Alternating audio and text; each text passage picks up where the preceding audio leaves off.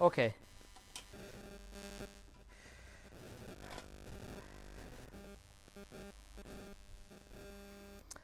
Je vous invite à ouvrir la parole de Dieu dans le livre de Exode, chapitre 34. Exode 34.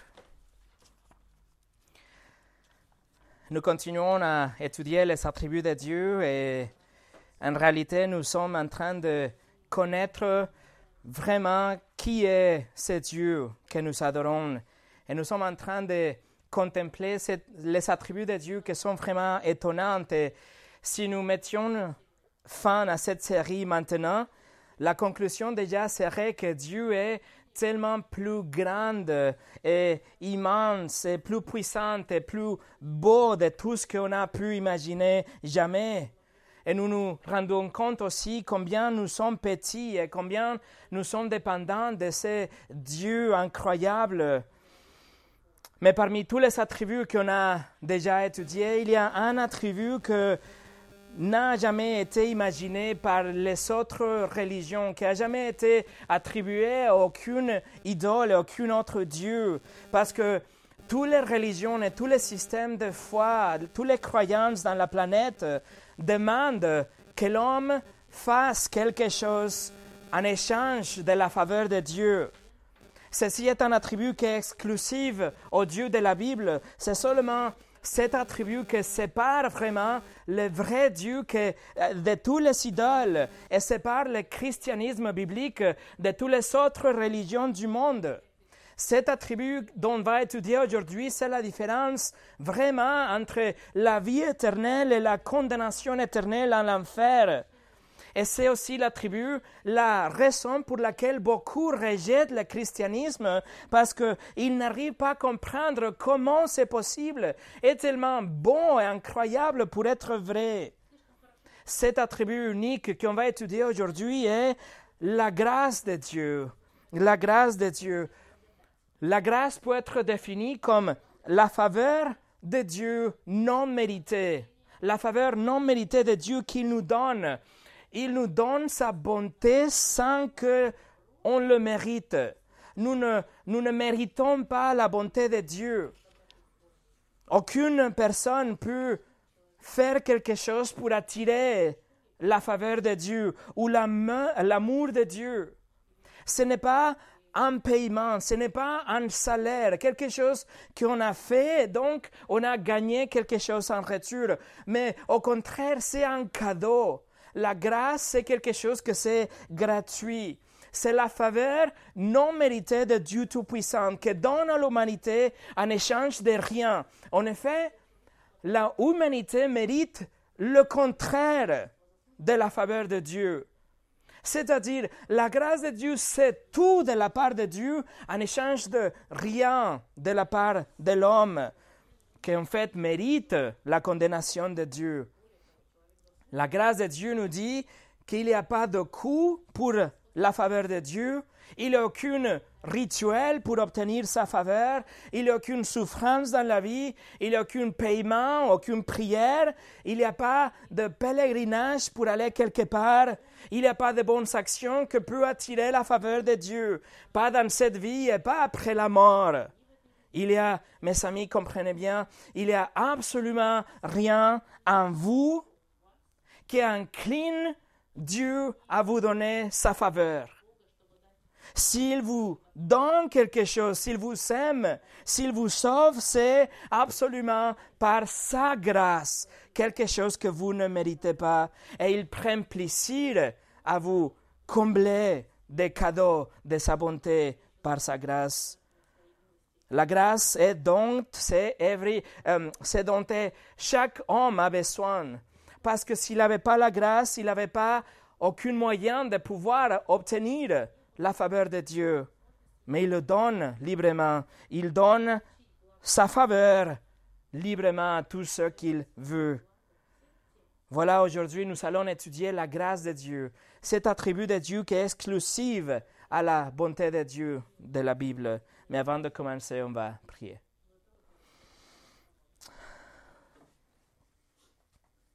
Seigneur, nous avons tellement entendu parler de ta grâce et Nous avons tellement chanté de ta grâce que parfois on a du mal à vraiment saisir et, comprendre la euh, étendue, comment elle est grande et comment elle est absolument nécessaire pour être vivante et pouvoir être sauvée.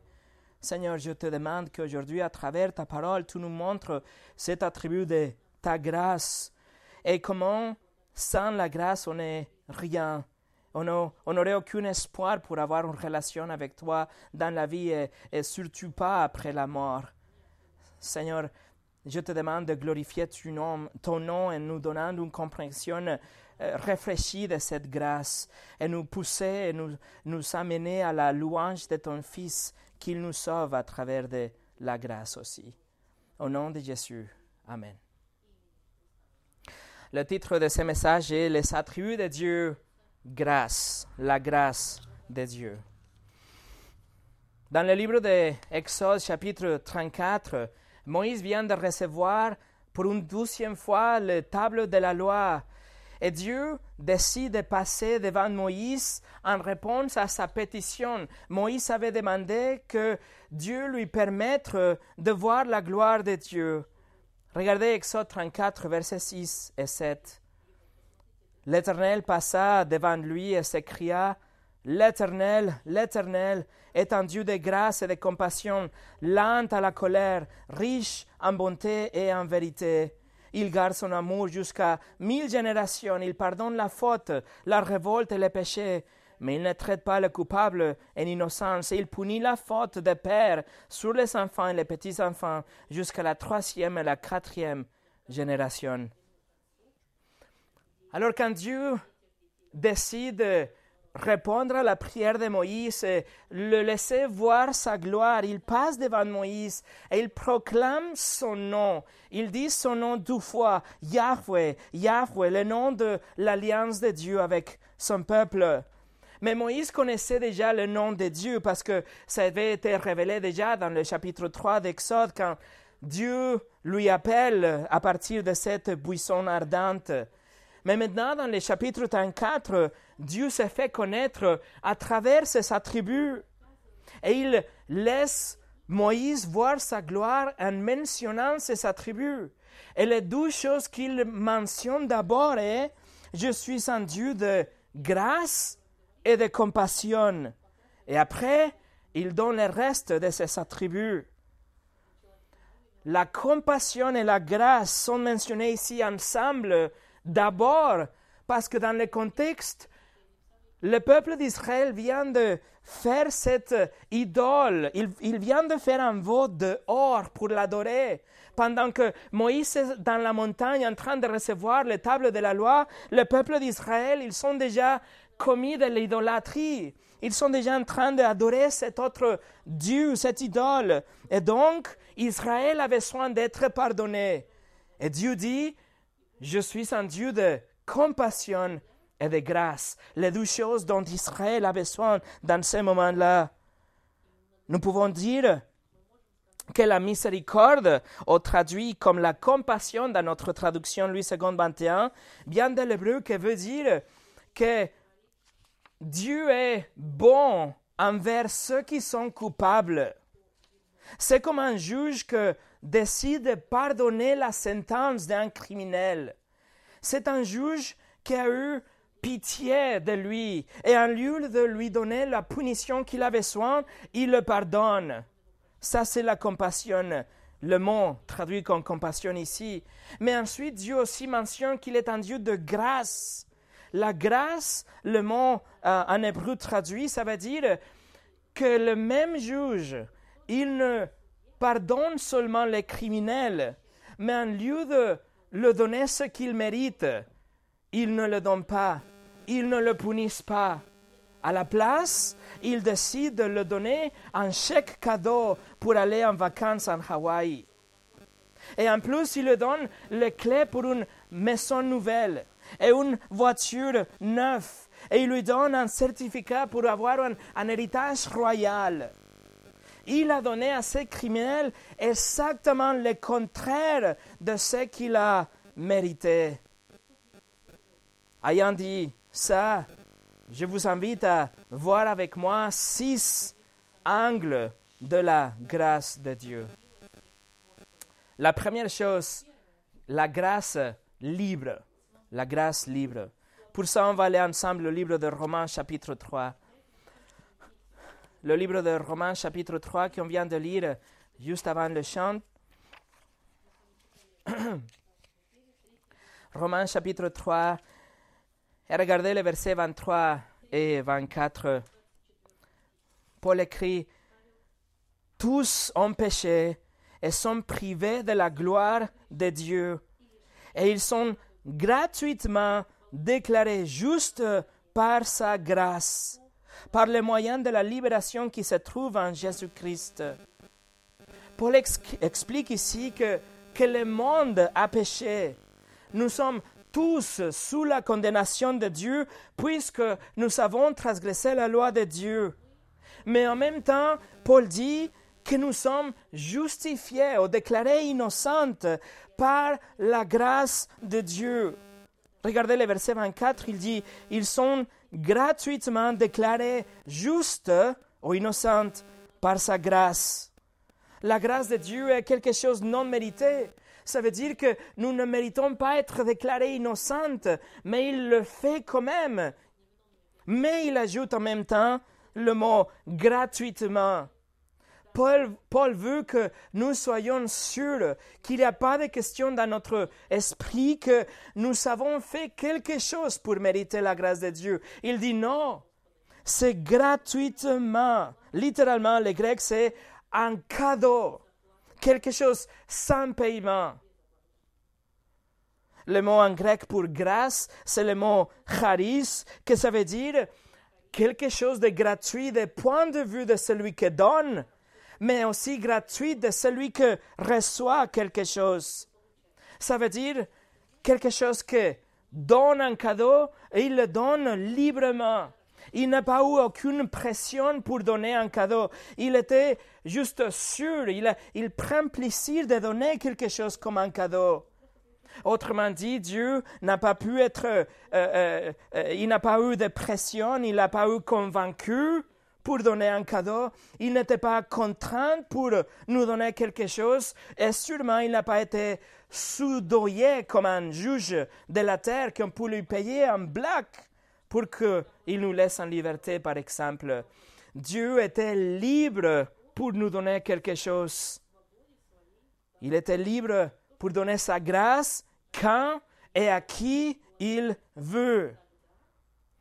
De côté de celui qui reçoit le cadeau, c'est aussi gratuit ou libre, dans le sens que il n'a rien fait pour recevoir le cadeau.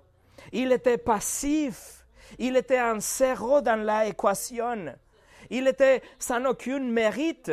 Il était indigne. Il tout simplement, il a reçu le bénéfice d'un donateur très, très gentil. Non seulement celui qui reçoit ne méritait pas le cadeau, mais il méritait exactement le contraire. Regardez bien. Si le verset 23 dit ça, regardez verset 23, tous ont péché et sont privés de la gloire de Dieu.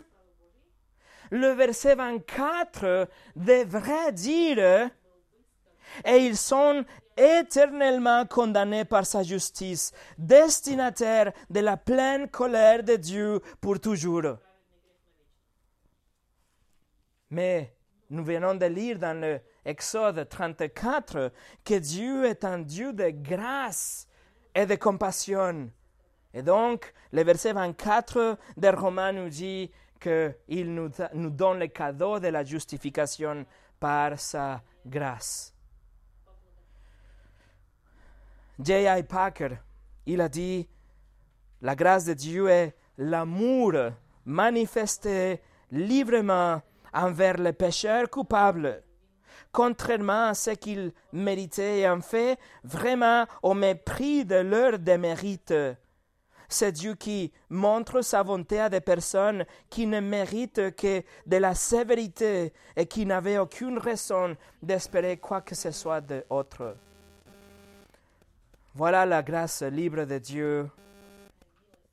si la grâce est libre, ça veut dire que la grâce et les œuvres ne peuvent pas se mélanger. Si nous ajoutons quoi que ce soit à la grâce de Dieu, la grâce, elle est plus grâce, elle devient un salaire.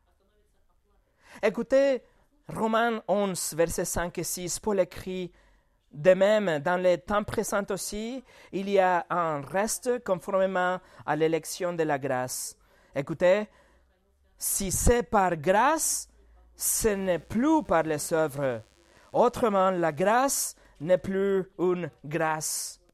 Et si c'est par les œuvres, ce n'est plus une grâce. Autrement, l'œuvre n'est plus une œuvre. Paul précise que si quelque chose est reçu sur la base de nos œuvres, ce n'est pas la grâce. Ça devient un salaire. Ça devient une conséquence. Si notre salut nécessitait d'une seule goutte de notre effort, alors ça ne serait pas la grâce ça serait plutôt une reconnaissance de quelque chose qu'on a fait, ou un salaire, ou une conséquence, un échange de la faveur de Dieu pour notre vie. Mais ce n'est pas le cas. Le salut est par la grâce, et la grâce de Dieu est libre. Tournez au livre de Éphésiens chapitre 2. Voici un, un passage que vous connaissez bien. Éphésiens chapitre 2, verset 8 et 9, Paul écrit, en effet, c'est par la grâce que vous êtes sauvés, par les moyens de la foi. Et cela ne vient de vous, c'est le don de Dieu.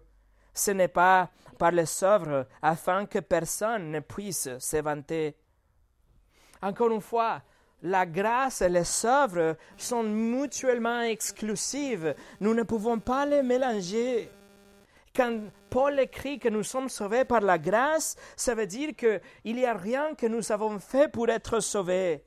Et quand il écrit que c'est le don de Dieu, il est clair que c'était libre, il était libre à nous donner la grâce, le salut. Et quand il écrit que ce n'est pas par les œuvres, il ajoute aussi que personne ne peut se vanter. Nous ne pouvons pas dire je mérite les faveurs de Dieu parce que c'est quelque chose de gratuit. Vous voyez, nous devons comprendre que nous sommes sauvés par la grâce seulement. Nous devons comprendre que nous étions sans recours, que nous étions indignes, démunis et sans espoir. Que si ce n'était pas grâce à la grâce de Dieu, nous n'aurons aucun espoir dans la vie et dans l'éternité.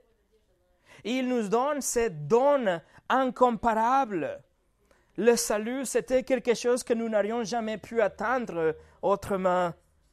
C'est pour ça, mes amis, que le christianisme biblique est le seul chemin pour aller au paradis, parce que la grâce est exclusive du christianisme biblique. Dieu vous donne le salut en tant qu'un cadeau parce qu'il était impossible de l'obtenir autrement. Il y a quelques années, il y a longtemps, il avait une conférence au Royaume-Uni euh, qui comparait les religions. Il avait des experts du monde entier qui étaient en train de débattre quelle était la caractéristique unique de la Bible, du christianisme biblique. Et ils disaient peut-être c'est la, la, incarnation. Et ils disent non parce qu'il y a des autres religions qui proposent une, forme d'incarnation de, la, un Dieu ou divinité. Ils disaient peut-être c'est la résurrection. Ils disent non parce qu'il y a des autres religions qui proposent une forme de résurrection. Alors le débat s'est poursuivi jusqu'à que C.S. Lewis est rentré dans la pièce et il a dit c'est facile. C'est la grâce. La grâce est l'attribut qui distingue le christianisme biblique de toutes les autres religions et systèmes de foi dans la planète. Et mes amis, c'est vrai.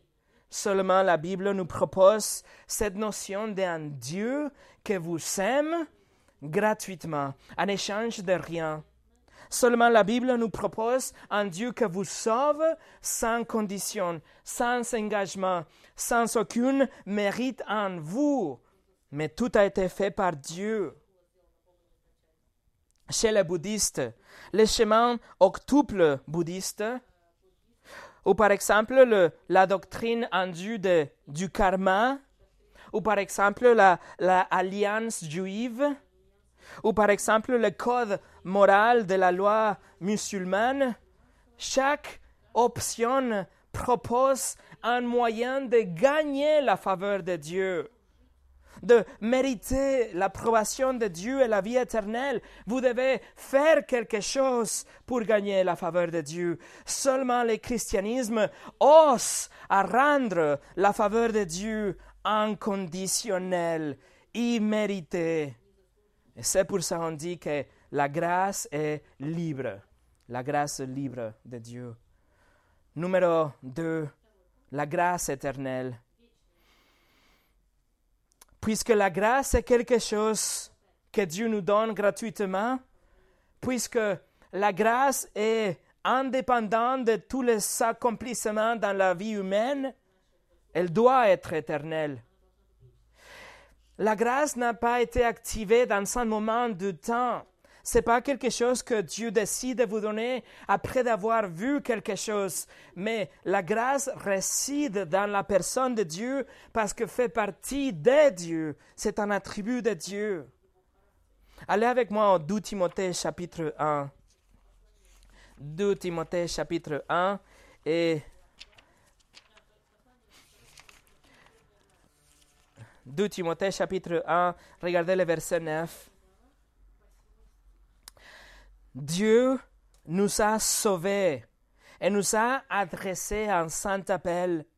Et il ne l'a pas fait à cause de nos œuvres, mais à cause de son propre plan et de sa grâce, qui nous a été accordée en Jésus-Christ de toute éternité.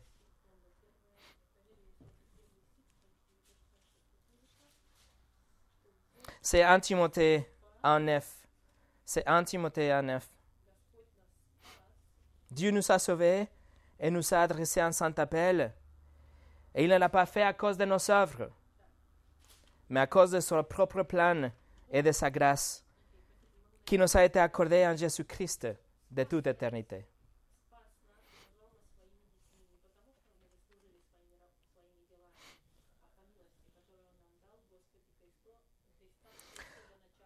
Alors quand Paul veut parler du salut, il doit parler de la grâce de Dieu. Il doit clarifier que ce n'est pas à cause de nos œuvres. Il doit toujours ajouter que c'est quelque chose que c'est gratuit. Et c'est pour ça, dans le verset 9, il nous dit que de toute éternité, Dieu avait déjà donné sa grâce à son peuple. Dieu n'a pas regardé à travers le couloir du temps et il a vu les gens qui vont croire en lui et donc il a décidé de donner sa grâce à ces gens-là? Non, c'est que Dieu avait décidé déjà, de, avant le début du temps, qu'il aurait donné sa grâce à certains individus qu'il avait choisis pour être son peuple. Il a sélectionné, il a choisi des hommes et des femmes pour être le, euh, ceux qui vont recevoir la grâce de Dieu et qu'il va sauver pour l'éternité. Et tout ça, il a fait selon ses desseins, selon ses plans et selon sa grâce, comme Paul vient d'écrire à Timothée. La grâce de Dieu est quelque chose d'éternel parce que c'est un attribut même en Dieu. Il fait partie de Dieu depuis l'éternité. Ce n'est pas grâce à la création qu'on peut avoir la grâce de Dieu, mais il fait partie de Dieu alors pensez à ça. Dieu a traité avec grâce Adam et.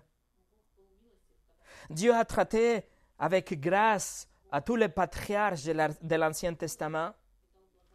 Dieu a traité avec grâce à la nation d'Israël. Dieu a traité même avec grâce à son Église. Dieu a jamais donné ce que nous méritons, mais il nous a donné sa faveur. Dieu a donné la loi à Moïse, pas pour remplacer la grâce, mais pour nous montrer par la loi que nous ne pouvons pas achever le salut nous-mêmes, que nous ne pouvons pas être assez bonnes personnes et parfaites pour pouvoir achever, acheter ou achever le salut, mais pour révéler les besoins du, de l'homme de la grâce de Dieu. Et c'est pour ça que nous disons que la loi est temporelle, mais la grâce de Dieu est éternelle. Numéro 3, la grâce souveraine. La grâce souveraine. Si vous vous souvenez dans Exode 33, versets 18 et 19, Moïse a dit Fais-moi donc voir ta gloire. Et l'Éternel répondit Je ferai passer devant toi toute ma bonté et je proclamerai devant toi le nom de l'Éternel. Écoutez, je fais grâce à qui je veux faire grâce et j'ai compassion à qui je veux avoir compassion. Dieu déclare qu'il sera gracieux et miséricordieux envers qui il veut.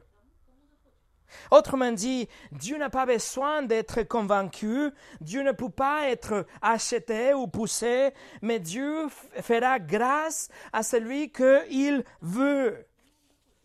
Personne n'a droit à avoir la grâce de Dieu. C'est un cadeau que reste en lui et qu'il donne aux gens qui ne le méritent pas. Dieu est souverain dans son salut. Dieu donne, il accorde la repentance et la foi à celui qu'il veut. Dieu peut donner sa grâce souveraine à la télé plus encharnée, à la vedette du cinéma et à l'astronaute et au pompier. Peu importe ce qu'on a fait dans la vie, peu importe la façon dont ils ont vécu leur vie, quand Dieu décide, sa grâce souveraine sauve. Si vous êtes un chrétien aujourd'hui, c'est pas parce que vous étiez mieux que votre voisin, mais c'est parce que Dieu a décidé de vous sauver. Dieu a décidé de donner sa grâce souveraine et vous changer et vous donner la repentance et la foi pour que vous veniez à Christ. Peut-être l'un des exemples les plus spectaculaires dans la Bible, c'est la conversion, la conversion de Saul de Tars, que dans une fraction de seconde, il est devenu l'évangéliste et l'implanteur de cette église et l'apôtre Paul.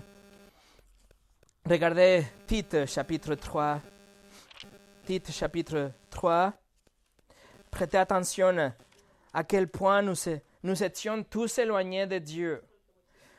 Prêtez attention comment rien à nous ne peut nous sauver. Il n'y a rien que mérite la faveur de Dieu à nous, mais au contraire, nous méritons la condamnation éternelle de Dieu mais il, par sa grâce souveraine, il nous sauve et il nous change et il nous régénère et il nous nettoie et il nous donne la vie éternelle et il nous donne un héritage et il nous sanctifie, il nous aide à grandir dans notre sanctification. Tite chapitre 3 verset 3 au 7. Nous aussi, en effet, nous étions autrefois stupides, rebelles, égarés, esclaves de toutes sortes de passions et de plaisirs. Nous vivions dans la méchanceté, dans l'envie. Nous étions odieux et nous nous détestions les uns aux autres. Mais lorsque la bonté de Dieu, notre sauveur, sauveur, et son amour pour les hommes ont été révélés, il nous a sauvés et il ne l'a pas fait à cause des actes de justice que nous aurons pu accomplir, mais conformément à sa compassion. À travers le bain de la nouvelle naissance et le renouvellement du Saint-Esprit qu'il a déversé avec abondance sur nous par Jésus-Christ notre Sauveur. Ainsi, déclaré juste par sa grâce, nous sommes devenus ses héritiers conformément à l'espérance de la vie éternelle. Vous voyez comment il est bien nécessaire que la grâce de Dieu soit souveraine, parce que dans l'état tel que celui que Paul vient de décrire, comment quelqu'un peut choisir Dieu? Comment quelqu'un peut décider de suivre Dieu? Écoutez encore une fois, nous étions stupides, rebelles, égarés, esclaves de toutes sortes de passions et de plaisirs. Nous vivions dans la méchanceté dans la vie, nous étions odieux et nous nous détestions les uns les autres. Voilà le miroir, voilà ce que nous étions. C'est pour ça que Paul écrit dans, le livre de Romains que personne n'est juste. Il n'y a aucune personne qui est bonne. Et Paul écrit dans le livre d'Éphésiens que tout le monde est mort spirituellement. L'homme est incapable de répondre à l'appel de Dieu, à, la, à le salut de Dieu. Donc, Dieu, dans sa grâce, il doit sélectionner. Il doit choisir et il appelle les gens et il attire les gens à travers sa grâce souveraine et attire les gens et les amène à Christ pour qu'ils soient sauvés. Écoutez ce que Spurgeon a dit. La repentance n'a jamais été produite dans le cœur d'aucun homme si ce n'est pas par la grâce de Dieu. Si vous vous attendez à ce que le léopard regrette le sang qu'il détrempe ses griffes, si vous vous attendez à ce que le lion des forêts abjure sa cruelle tyrannie sur les faibles bêtes de plaine, ou que le pécheur fasse une quelconque confession ou offre une repentance qui sera agréée par Dieu, cela ne peut se faire que si la grâce de Dieu en toute première renouvelle le cœur. Voilà la grâce souveraine de Dieu, la grâce que nous a atteint et que nous amène à Christ et que nous change, que nous donne la repentance et nous donne la foi et nous devenons de nouvelles créatures, des chrétiens nés de nouveau. Numéro 4. Une grâce abondante. Comme vous êtes dans le livre de Tite, tournez au chapitre 2, regardez Tite 2, verset 11. En effet, la grâce de Dieu, source de salut pour tous les hommes, a été révélée ce verset nous dit, Paul écrit que la faveur imméritée de Dieu n'a pas été limitée à une élite. Ce n'est pas quelque chose d'exclusif pour une nation ou pour une ethnie. Mais la faveur de Dieu s'étend et devient réelle à toutes sortes de personnes à travers le temps. Quand, Paul écrit ici que la source, que la grâce de Dieu est la source de salut pour tous les hommes. Il il n'enseigne pas l'universalisme. L'universalisme nous dit que absolument tout le monde, 100% de la race humaine sera sauvé à la fin. Paul n'est pas en train de dire ça parce que ça serait contradictoire au reste de la Bible le, le, est quelque chose de dangereux et quelque chose vraiment opposé à la doctrine biblique. La Bible est claire et on doit nous repentir et on doit croire en Christ pour être sauvé. Et en dehors de ce cercle, personne sera sauvé. Le sacrifice de Christ a été suffisant pour sauver à tous les hommes qui sont à l'intérieur de ce cercle.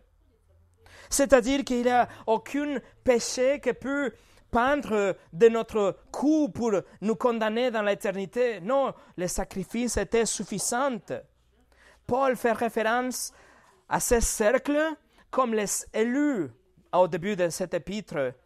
Alors, Paul n'enseigne pas l'universalisme ici et nulle part la Bible affirme d'un but à l'autre que pas toute l'humanité sera sauvée, mais seulement ceux qui appartiennent à Dieu, seulement qui ont la repentance et la foi seront sauvés. La grâce de Dieu est abondante dans le sens qu'elle peut atteindre toutes les nationalités. Et les juifs, et les grecs, les non-juifs, et les esclaves et les libres, et les noirs et les blancs et les, les les, les, sans éducation, et les riches et les pauvres. Le monde entier de toutes sortes de langues, toutes sortes de nations. Mais on doit comprendre que seulement ceux qui se répandent et croient en Christ seront sauvés. Jésus a dit dans Matthieu 20, 28, Il a dit, c'est ainsi que le Fils de l'homme est venu, non pour être servi, mais pour servir et donner sa vie en rançon pour beaucoup.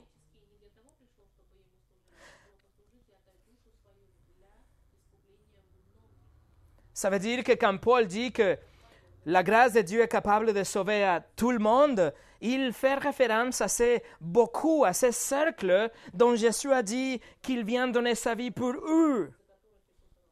Le 100% que Dieu a choisi seront sauvés. Et puisque le universalisme est faux, puisque le universalisme nous dit pas la vérité, puisque ce n'est pas vrai que tout le monde ira au paradis, puisque la Bible nous enseigne qu'il y a un endroit de tourment éternel pour ceux qui ne viennent pas à Christ, c'est pour cela que nous partageons l'Évangile. Parce que nous connaissons que la grâce de Dieu est abondante, qu'elle est capable de toucher à tous ceux que Dieu a choisis. Et c'est pour ça que les chrétiens bibliques, ceux qui sont vraiment nés de nouveau, nous sommes concernés par l'évangélisation et la mission. C'est pour ça, dans l'histoire, on a des noms connus qui ont fait tout le nécessaire, tout ce qu'ils pouvaient pour atteindre les perdus, parce qu'ils savent que la grâce de Dieu est abondante. Par exemple, John Knox, dans les années 1500, il était au genou et il a prié pour son petit pays, l'Écosse, et il a dit, Donne-moi l'Écosse où je meurs. Hudson Taylor, dans les années 1800, un, jeune homme, il a regardé les multitudes en Chine qui ne connaissent pas Christ et il a prié. Je sens que je ne peux continuer à vivre à moins que je fasse quelque chose pour les perdus en Chine. Henry Martin, un, missionnaire en Inde dans les années 1700, il a dit, Mais voici au milieu des païens, oppression de minuit, oppression sauvage. Maintenant, Seigneur, laisse-moi me consumer pour toi. Adoniram Hudson, dans les années 1800, un missionnaire en Burma, il a passé sa vie, des années, en traduisant la Bible pour ces gens-là. Mais au milieu de cet effort, il était amené en prison. Et pendant qu'il était en prison, sa femme est morte. Et après qu'il était relâché, il était frappé par une grande, une grave maladie. Mais il a prié ça. Seigneur, Permets que je finisse mon travail. Accorde-moi suffisamment de temps pour que je puisse mettre la parole salvatrice entre les mains de ces gens. James Chalmers, il était tellement concerné pour le salut de ceux qu'il connaissait que l'on dit de lui, dans le service pour Christ, il a enduré des moments durs, la faim, le naufrage, un labeur épuisant et est passé au travers de tout avec joie. Il a risqué sa vie, sa vie mille fois et fut finalement bastonné à mort, décapité et mangé par ceux qui étaient ses amis et qu'il avait cherché à amener à la lumière. Robert Arthington des années 1800, il ne pouvait pas aller en mission, il ne pouvait pas aller dans des autres pays mais par son sacrifice personnel, il a habilité des autres d'y aller. Il habitait dans une pièce et il mangeait des repas maigres. Mais il a donné 500 000 dollars aux missions pour que les gens vont partager l'évangile. Et il écrit, je ferai du sol mon lit avec joie d'une boîte ma chaise et d'une autre boîte ma table, plutôt que les hommes périssent par manque de connaissance du Christ. Vous voyez, mes amis, ils ont tous compris que la grâce de Dieu est abondante, que la grâce de Dieu est suffisante pour sauver, et que ceux qui ne viennent pas à Christ, ils sont condamnés par leurs péchés. La grâce de Dieu est abondante. La grâce de Dieu est souveraine. La grâce de Dieu pour sauver à n'importe qui que vous connaissez qui ne connaisse pas Christ aujourd'hui. La grâce n'appartient pas à une dénomination d'église. La grâce de Dieu n'appartient pas à un groupe de personnes. La grâce de Dieu est abondante pour toucher à tout le monde en dehors de ces quatre murs. C'est pour ça que ici, nous imprimons des traités de l'Évangile. C'est pour ça que nous passons parfois du temps, c'est pour ça que nous dépensons de l'argent, c'est pour ça que nous, nous oublions notre propre orgueil et nous sortons de notre zone de confort pour aller partager l'Évangile parce qu'on sait que la grâce de Dieu sauve. La grâce de Dieu abonde. Et numéro 5, la grâce personnifiée. Regardez encore une fois Tite 2, verset 11. En effet, la grâce de Dieu, source de salut pour tous les hommes, a été révélée.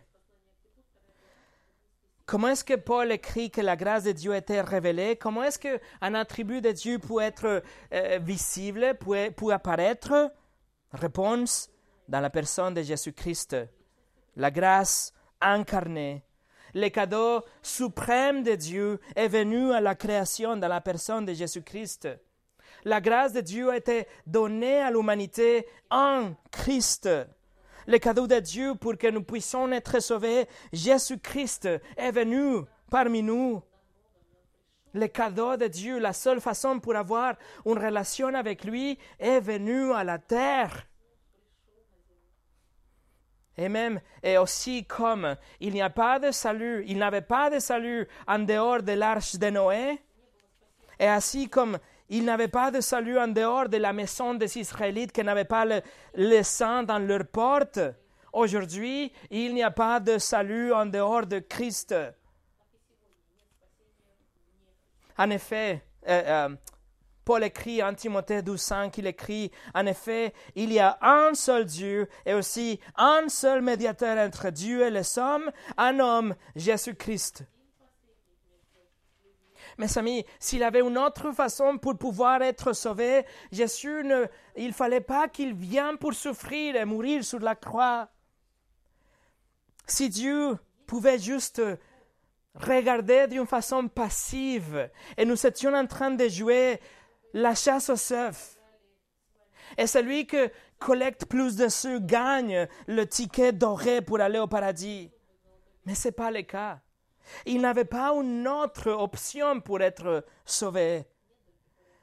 Mais à cause de ce qu'on a lu en Exode 34, Dieu est un Dieu de grâce et de compassion. Et c'est pour ça qu'il envoie son Fils pour vivre une vie parfaite et mourir pour vous.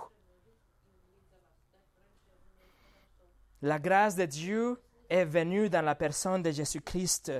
Et la grâce de Dieu est médiée à travers de Jésus-Christ. C'est pour cela que le christianisme est le chemin pour aller au paradis. Parce qu'en dehors de Christ, il n'y a pas de grâce. Alors comment, comment ça marche? Comment, comment est-ce que la grâce de Dieu nous donne le salut en Jésus-Christ? Il est mort volontairement. Et il est mort une mort de substitution pour les croyants. Il a payé la amende que vous ne pourriez jamais payer. Les 10 millions d'euros que vous devez au juge, Jésus a payé pour vous.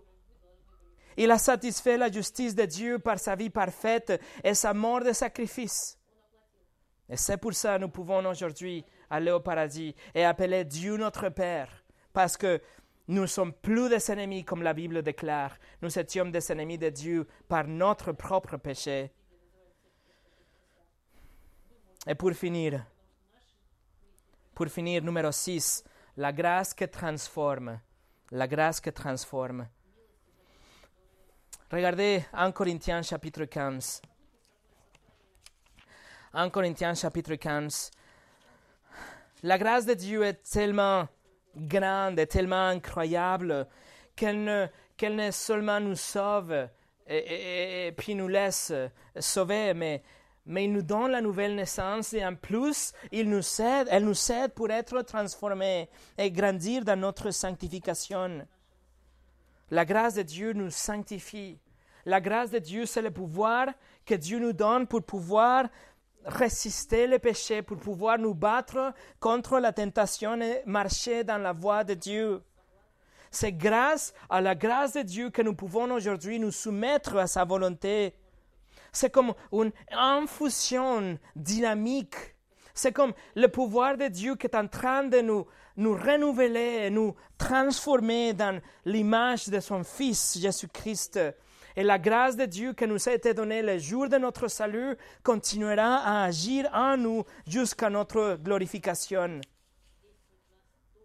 Dans 1 Corinthiens 15, versets 9 et 10, c'est comme si Paul regarde le miroir et il voit combien il est loin de l'époque quand il a qu'il persécutait l'Église. Et il reconnaît qu'il n'est pas digne d'être appelé un apôtre. Mais quand même, il voit comment il est loin de son point de départ. Et c'est tout par la grâce transformatrice de Dieu. Regardez versets 9 et 10. En effet, je suis le plus petit des apôtres et je ne mérite même pas d'être appelé apôtre parce que j'ai persécuté l'Église de Dieu. Mais par la grâce de Dieu que je, euh, par la grâce de Dieu, je suis ce que je suis et sa grâce envers moi n'a pas été sans résultat. Au contraire, j'ai travaillé plus que tous eux, mais non pas moi toutefois, mais la grâce de Dieu qui est en moi. Et avec ça, vous voyez comment la gloire revient à Dieu encore une fois. C'est pas que vous êtes en train de vous transformer vous-même, être un nouveau, un plus euh, bon chrétien, ou grandir dans votre sanctification par vos propres efforts, mais tout revient à la gloire de Dieu qui vous donne la grâce pour être transformé et grandir. Paul reconnaît que il n'est pas digne d'être appelé un apôtre, mais quand même il voit qu'il est loin de la ligne de départ. Et c'est ce que nous devons voir dans notre parcours chrétien. Spurgeon a dit la grâce, non, la souveraineté de la grâce de Dieu crée des distinctions graves lorsqu'elle commence à opérer. Et chaque année fait que ces différences sont de plus en plus apparentes.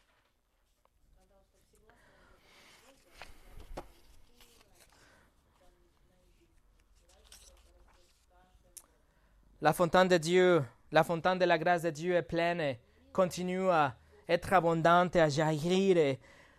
La grâce de Dieu continue à donner la vie à tous ceux qui croient en Jésus-Christ. La grâce de Dieu est comme de l'eau fraîche qui continue à nettoyer et à renouveler les gens. Et tout ce qu'on peut faire, c'est d'inviter les autres à venir boire et celui qui vient à boire, Dieu va le sauver puissamment parce qu'il invite à tous ceux qui ont soif de venir et boire de la grâce de Dieu. Dieu a dit dans Esaïe 55, il a dit, Vous tous qui vous avez soif, venez vers l'eau. Même celui qui n'a pas d'argent, venez acheter et manger. Venez acheter du vin et du lait sans argent, sans rien payer.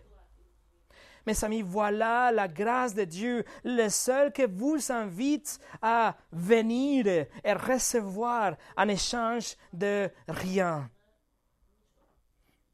Voici votre Dieu, celui qui vous invite à être sauvé par la grâce, grâce au sacrifice de son Fils, mais rien en vous qui mérite, ok, pour achever le salut. Prions.